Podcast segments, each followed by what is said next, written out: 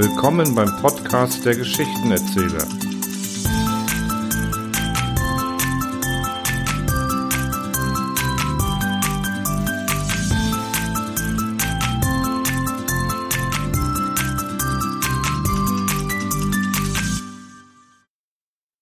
Stadtmenschen und Wildnis. Ein Widerspruch in sich. Zumindest, wenn man mit der Natur nichts anzufangen weiß und ihr nicht mit dem ihr gehörigen Respekt begegnet. Welche Abenteuer auf einer Landpartie zu erleben sind, weiß Johannes Trojan uns zu erzählen. Johannes Trojan, kleine Leiden auf einer Landpartie. Oh nein, meine Herren, pflegte der Doktor Sauerwein auszurufen, wenn die Rede auf Landpartien kam. Oh nein, über diese Vergnügung bin ich hinaus, für immer. Ich weiß ja nicht, meine Herren, was Sie unter Landpartien verstehen, Meinen Sie aber einen Ausflug in Begleitung von Damen zu Wagen oder auf der Eisenbahn, an denen sich ein Spaziergang in einem Forst oder eine Heide, meinetwegen mit Feuer anmachen und Kaffee kochen, anschließt, dann muss ich gestehen, dass derartige Vergnügungen sich für Leute von meinem Naturell durchaus nicht eignen. Es liegt an mir, ich weiß es. Mir fehlt vor allem die notwendige Geistesgegenwart, Besonnenheit und Erfindungsgabe. Was soll zum Beispiel geschehen, wenn der rechte Schuh einer jungen Dame an einer morastigen Stelle des Weges stecken geblieben und versunken ist. Die junge Dame steht nur auf dem linken Fuß. Lange kann sie so nicht stehen. Also sagen Sie mir schnell, was soll nun geschehen? Sie wissen es nicht? Ja, natürlich nicht. Ich habe diese Frage Leuten vorgelegt, die durchaus nicht auf den Kopf gefallen waren und habe doch keine einzige befriedigende Antwort erhalten. Der eine wollte einen Notschuh aus Baumrinde zimmern, ein zweiter schlug eine tragbare von jungen Baumstämmen vor. Ein dritter meinte, man müsse für solche Fälle auf jeder Landpartie einen eleganten zweirädrigen Kahn mit sich führen. Ein grausamer Barbar endlich, ich verschweige seinen Namen, obgleich er es verdient, dass ich ihn einen Pranger stelle, gab den Rat, man solle die junge Dame stehen lassen und ruhig weitergehen. Sie werde schon von selbst nach Griff kommen. Ist Ihnen das noch nicht genug? Gut, so will ich Ihnen die Geschichte meiner letzten Landpartie erzählen. Ich machte diese Landpartie mit der liebenswürdigen Familie Crusius. Da war also Steuerrat Crusius, seine Frau, die beiden Töchter Mina und Elvira und die Tante Sophie. Dazu kam Herr Knoppermann vom Gericht, ein alter Hausfreund, und der junge Semmlein, ein Studiosus der Theologie und an die Familie empfohlen. Der achte war ich, und der neunte, na doch halt, der fand sich ja erst unterwegs ein. Es war also beschlossen, mit der Bahn bis zur Station Dingelfeld zu fahren, hinter welcher sich eine sehr romantische Wald-, Sand- und Moorgegend ausbreiten sollte.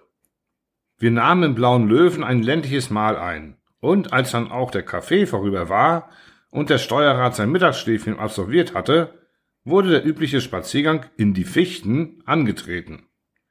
In den Fichten war es, wie es dort häufig zu sein pflegt, sehr romantisch, sehr heiß und sehr belebt von ausgezeichnet großen Ameisen. Als wir nun ein Stück gegangen waren und um eine Waldecke bogen, bot sich uns ein eigentümliches Schauspiel dar. Am Waldessaume stand eine große Kiefer und unter der Kiefer stand ein Invalide, augenscheinlich seines Zeichens ein Feldhüter, während ein großer Hund mit wütendem Gebell um den Baum herumsprang. Oben aber, auf dem Aste des Baumes, saß ein junger Mann, der eine grüne Pflanzenkapsel in einem Riemen über den Schulter trug, und zwischen dem jungen Manne oben und dem Alten unten fand folgendes Wechselgespräch statt. Augenblicklich kommen Sie herunter, rief der Alte. Ich bin noch immer nicht von der Notwendigkeit überzeugt, schallte es von oben. Ah, meinetwegen bleiben Sie oben, hob der Feldhüter wieder an. Werfen Sie gefälligst die fünfzehn Groschen herunter, dann will ich gehen. Was für ein närrischer Kauz sind Sie doch, rief der Botaniker herunter. Denken Sie, das Geld wächst hier oben auf dem Baume? Oder meinen Sie, dass jemand so einfältig sein wird, auf eine wissenschaftliche Landpartie sein Vermögen mitzunehmen? Ich kann es mir gar nicht vorstellen, wie man dazu kommen kann, im Walde Geld auszugeben. Ist es etwa gebräuchlich, dass die Vögel, wenn sie ein Stück gesungen haben, mit dem Teller umhergehen? Oder hat man je gehört, dass man für das hundert Brombeeren oder Haselnüsse, die man frischweg vom Busche verzehrt, auch nur einen Pfennig bezahlt? Unterdessen waren wir näher getreten und erkundigten uns bei dem Alten, um was es sich handle.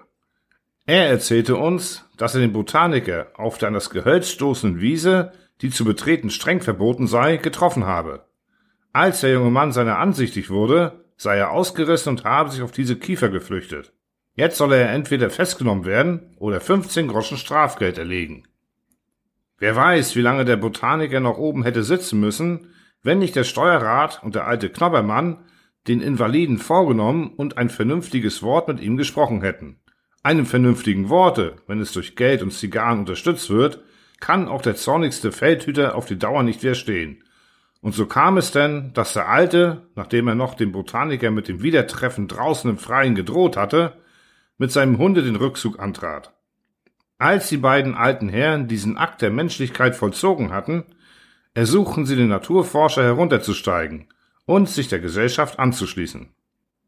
Den jungen Damen schien der Zuwachs zu unserer Gesellschaft nicht unlieb zu sein.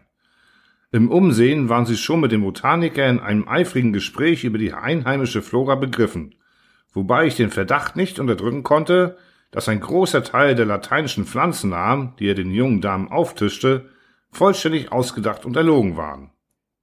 Ich ging an der Seite der Tante Sophie, die mir erzählte, dass sie einmal in einer ähnlichen Gegend und an einem ähnlichen Tage Gott weiß was erlebt habe. Ich war viel zu ärgerlich, um ordentlich hinzuhören. Zu großer Freude erreichte es mir, als der Steuerrat den Vorschlag machte, sich an einem hübschen Punkt näher zu lassen und einen Imbiss zu nehmen. Unser neuer Freund, sagte er, wird sicherlich in der Nähe einen dazu passenden Ort wissen. Da hätten Sie sehen sollen, wie die Augen des jungen Mannes aufleuchteten und mit welcher Eilfertigkeit er uns an einem geeigneten Plätzchen hinführte. Nachdem auf Wunsch der Damen eine genaue Inspektion des Terrains vorgenommen war und dasselbe sich als ziemlich ameisenfrei und spinnensicher erwiesen hatte, lagerten wir uns ins Grüne und begannen die mitgenommenen Vorräte auszupacken. Das Plätzchen war allerdings recht artig auf einem Hügel am Rande des Waldes gelegen. Für uns öffnete sich ein kleines Tal, in dem mehrere Bürgerfamilien, die gleich uns mit der Bahn gekommen waren, sich am Ringelspiel, Tanz und anderen ländlichen Vergnügungen erfreuten. Der Anblick war allerliebst. Munteres Gelächter und Geschrei schallte zu uns herauf. Wir unsererseits waren auch in bester Stimmung. Die Flasche ging von Hand zu Hand und der Botaniker sprach unserem kalten Braten und unserem Weine mit einem Appetit zu, der bei seinen Grundsätzen in Bezug auf das Mitnehmen von Geld und in Anbetracht, dass die Jahreszeit reife Brombeeren und Haselnüsse noch nicht darbot, nichts Erstaunliches hatte. Ein Stündchen mochten wir so in der besten Laune zugebracht haben, als der Steuerrat bemerkte, dass es nun wohl an der Zeit sei, nach Dingelfeld zurückzukehren, wenn wir nicht den Abendzug versäumen wollten. Ich möchte Ihnen, sagt der Botaniker, einen anderen Vorschlag machen. Es führt von hier aus ein sehr romantischer Weg über Kuckucksweiler und Amselhagen nach der Bahnstation. Ich fürchte nur, fiel ihm der Steuerrat ins Wort, es wird zu weit sein.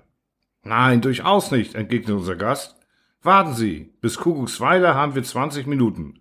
Von da bis Amselhagen höchstens 15 und von Amselhagen nach Dingelfeld wieder 20. Das macht zusammen noch keine Stunde. Wissen Sie aber auch den Weg genau? fragt der Steuerrat. Ich, entgegnete der Botaniker, ich? Auf fünf Meilen im Umkreise will ich hier jedem Vogel, der sich etwas verflogen hat, sagen, wo sein Nest ist. Wenn Sie es verlangen, will ich Ihnen einen Adresskalender der in hiesiger Gegend sesshaften Eichhörnchen schreiben. Die Damen stimmten sämtlich für den romantischen Weg, und so brachen wir dann auf. Voran ging der Botaniker mit den jungen Mädchen.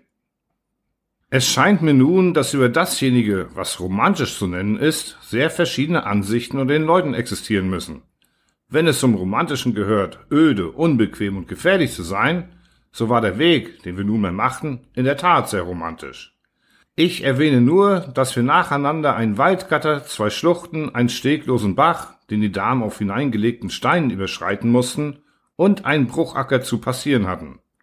Eine gute Stunde waren wir so fortgegangen, ohne einem menschlichen Wesen zu begegnen. Und es fing bereits an, dunkel zu werden. Da sah der Steuerrat nach der Uhr und sich zu unserem Führer wendend, bemerkte er, es scheint mir, mein Freund, als müssen wir doch schon lange über Kuckucksweiler hinaus sein. Es ist mir auch unbegreiflich, entgegnete der Angeredete, dass wir noch nicht am Ziele sind. Indessen bin ich überzeugt davon, dass wir an der nächsten Ecke den Kirchturm von Kuckucksweiler erblicken werden. Wir waren über die nächste Ecke hinaus, aber nichts, was einer menschlichen Behausung ähnlich sah, ließ sich entdecken. Das Terrain fing an, unheimlich zu werden. Die Bäume wurden seltener und kleiner, und endlich breitete sich vor uns eine mit spärlichem Gestrüpp bedeckte Ebene aus, über der ein höchst verdächtiger Nebel lag. Da bemerkte ich plötzlich, dass der Boden unter meinen Füßen zitterte und schwankte. Ich hatte das Gefühl, als ob ich auf Gummi trete. In demselben Augenblick mochten die anderen dieselbe Wahrnehmung machen. Wir blieben sämtliche stehen und sahen den Botaniker fragend an. Ich fürchte, begann dieser ziemlich kleinlaut, dass wir uns etwas mehr rechts hätten halten sollen. Wir sind hier in ein kleines Luch oder Torfmoor geraten. Der nächste Weg würde uns nun allerdings quer durch das Luch führen, und solange wir uns nur in der Nähe der kleinen Gebüsche halten, ist meiner Ansicht nach die Gefahr des Versinkens eine sehr geringe. Besonders finster wird es nicht werden, da wir einerseits Mondschein haben, andererseits aber bald die Irrlichter aufgehen müssen. Das war uns zu stark. Den Damen kam das Weinen nahe, und wir allesamt erklärten, dass wir lieber die Nacht unter freiem Himmel zubringen, als noch einen Schritt weiter in den abscheulichen Sumpf wagen wollten. Gut, sagte der Botaniker, dann ist es das Beste, dass wir rechts abbiegen. Was war zu tun? Nach kurzer Beratung bogen wir rechts ab, obgleich dort der eigentliche Weg nicht vorhanden war. Nachdem wir uns eine tüchtige Strecke durch Dickicht und Dornen durchgeschlagen hatten, bemerkten wir in unserer Nähe Gebäude. Es wurde ausgemacht, dass die Gesellschaft, wo sie eben stand, warten sollte. Ich aber und der Botaniker, wir sollten versuchen, eines Menschen habhaft zu werden, der uns zurechtwiese. Gesagt, getan. Wir näherten uns den Häusern und gelangten in einen kleinen Gartenzaun, den wir überstiegen. Wir riefen zum wiederholten Male, ohne Antwort zu erhalten. Wir marschierten weiter. Ich ging voran, dem Hause zu, während mein Begleiter um ein weniges zurückblieb. Plötzlich hörte ich, wie er einen Freudenruf ausstieß. Was haben Sie? fragte ich. Ach, Stachelbeeren, antwortete er. Kommen Sie, hier sind genug für uns beide. Ja, jetzt wollte ich ausrufen, im selben Augenblick aber fühlte ich, dass mir an meinem rechten Fuße etwas zusammenschnappte und dass er auf höchst schmerzhafte Weise eingeklemmt war. Auf mein Geschrei sprang der Botaniker hinter dem Busch hervor. Kommen Sie, helfen Sie mir, rief ich, ich bin im Fuchseisen gefangen. Auf mein Geschrei hin erschien an den Fenstern des Hauses Licht. Wir hörten Stimmen, Hundegebell, und alsbald näherte sich mir vom Hause her ein Trupp Menschen. Voran schritt ein grimmig aussehender Mann, der in der einen Hand eine Laterne und in der anderen Hand eine Flinte trug. Ihm folgte eine Anzahl von Knechten, welche mit Heugabeln, Ästen, Zaunlatten und anderen lebensgefährlichen Werkzeugen bewaffnet waren. Hurra, rief der Grimmige, indem er mir seine Laterne vors Gesicht hielt. Da haben wir endlich den Spitzbuben gefangen. Hurra, riefen die anderen und schwangen ihre Waffen. Ich hatte nun bald heraus, dass man auf einen Obst- oder Blumendieb gefahndet hatte und dass für diesen das Fuchseisen, in welchem ich festsaß, bestimmt gewesen war. Natürlich hielt man mich für den Schuldigen und augenscheinlich sollte an mir Lynchjustiz geübt werden. Ich wäre verloren gewesen, wenn ich im rechten Augenblicke die Gesellschaft erschienen wäre und sich ins Mittel gelegt hätte. Es war aber schwer, dem Grimmigen begreiflich zu machen, dass ich nicht der Spitzbube sei und dass ich seinen Garten nur betreten habe, um mich nach der Lage von Kuckucksweiler zu erkundigen. Er behauptete, das sei eine leere Ausrede und es gebe überhaupt keinen Ort namens Kuckucksweiler. Nur auf flehentliches Bitten der Damen entschloss er sich dazu, meinen Fuß aus dem Eisen zu lösen. Als er zu dem Behuf den Boden beleuchtete, fielen seine Blicke auf ein in der Nähe befindliches Nelkenbeet, das arg zertreten und verwüstet war. Ohne Zweifel rührte diese Verwüstung von dem Botaniker her, welcher inzwischen die Flucht ergriffen haben musste, denn wir sahen uns vergeblich nach ihm um. Meine Vermutung, dass er während der ganzen Dauer der Verhandlungen hinter dem Stachelbeeren gesteckte, hatte sich nachher bestätigt. Was half's, dass ich meine Unschuld beteuerte? Der Grimmige löste mich nicht eher aus dem Eisen, als wüsste ich den ganzen Schaden, den er in der Geschwindigkeit auf sieben Mark und 25 Pfennig abschätzte, bezahlt hatte. Unter Schimpfreden und Hohngelächter wurden wir dann aus dem Garten hinausgeleitet. Kaum erreichten wir es, dass uns der Weg nach dem nächsten Wirtshause gezeigt wurde. Eben hatten wir den ungastlichen Ort verlassen, als der Mond sich mit Wolken bezog und es anfing zu regnen. Das fehlte noch zu unserem Unglück. Schrecklich tönte durch die stille Nacht das Jammern und Klagen der Damen. Der Regen wurde stärker und schon ganz durchnässt waren wir, als wir in dem bezeichneten Wirtshause, einer elenden Fuhrmannsschenke, anlangten. Da saßen wir nun, eine verunglückte Landpartie in der niedrigen, dumpfigen Gaststube. Herrgott, wo ist Knoppermann? rief plötzlich der Steuerrat. Es wurde im Haus nach ihm gesucht, er war nicht zu finden. Nun fiel uns allen ein, dass wir ihn schon seit längerer Zeit nicht mehr unter uns bemerkt hatten. Wo kann er nur geblieben sein? sagte der Steuerrat. Das will ich euch sagen, erklang aus dem Hintergrund die harte Stimme der Tante. Er wird mit dem Kopfe nach unten im Sumpfe stecken. Ich wollte es zuerst nicht aussprechen, nahm die Steuerrätin das Wort, aber ich fürchte sehr, dass er in der Tat versunken ist. Kaum hatte sie das gesagt, als die Tante, welche vermutlich noch Absichten auf Knoppermann hatte, ein lautes Weinen ausbrach. Oh, es ist entsetzlich, jammerten die jungen Damen. Oh, Sie Unglücksvogel, rief der Steuerrat, indem er auf den Botaniker zutrat und ihn an den Schultern fasste. Was haben Sie angerichtet? Schaffen Sie uns Knoppermann wieder her. Sagen Sie uns, was wir tun sollen. Es wurde beschlossen, das Moor mit Laternen zu durchsuchen, und die Expedition sollte eben ins Werk gesetzt werden, als die Tür sich öffnete und der Vermisste eintrat, oder vielmehr von einem alten Reisigweiblein, welches hinter ihm kam, in die Stube geschoben wurde. Es war das Bild des Jammerns, ohne Hut, ohne Stock, vom Regen durchnässt, von Dornen zerzaust, über und über mit Fichtennadeln garniert. Gott sei Dank, da sind Sie ja, riefen wir wie aus einem Munde. Also das Härlein gehört zu Ihnen, schmunzelte die Alte. Anfangs war der arme Knoppermann unfähig zu sprechen. Nachdem er sich durch ein Glas heißen Getränkes gestärkt hatte, erzählte er uns, dass er vor Ermüdung zurückgeblieben, die Gesellschaft verloren hätte. Dann hätte er gerufen, aber niemand hätte geantwortet. Dann wäre er Hals über Kopf einen Abhang hinuntergerollt, von einem Baum zum anderen geschleudert worden und unten bewusstlos liegen geblieben. Dort hätte das Waldweiblein ihn gefunden, durch anhaltendes Schütteln ins Leben zurückgerufen und glücklich hierher geleitet. Mein Hut und Stock, schloss er, scheine ich verloren zu haben. Auch ist mir so, als hätte ich vorher einen Paletot über den Arm getragen. Ich weiß nicht, ob es der rechte oder linke Arm gewesen, jetzt aber bemerke ich ihn auf keinem meiner beiden Arme. Lassen Sie uns froh sein, sagt der Steuerrat, dass Sie selbst sich wiedergefunden haben.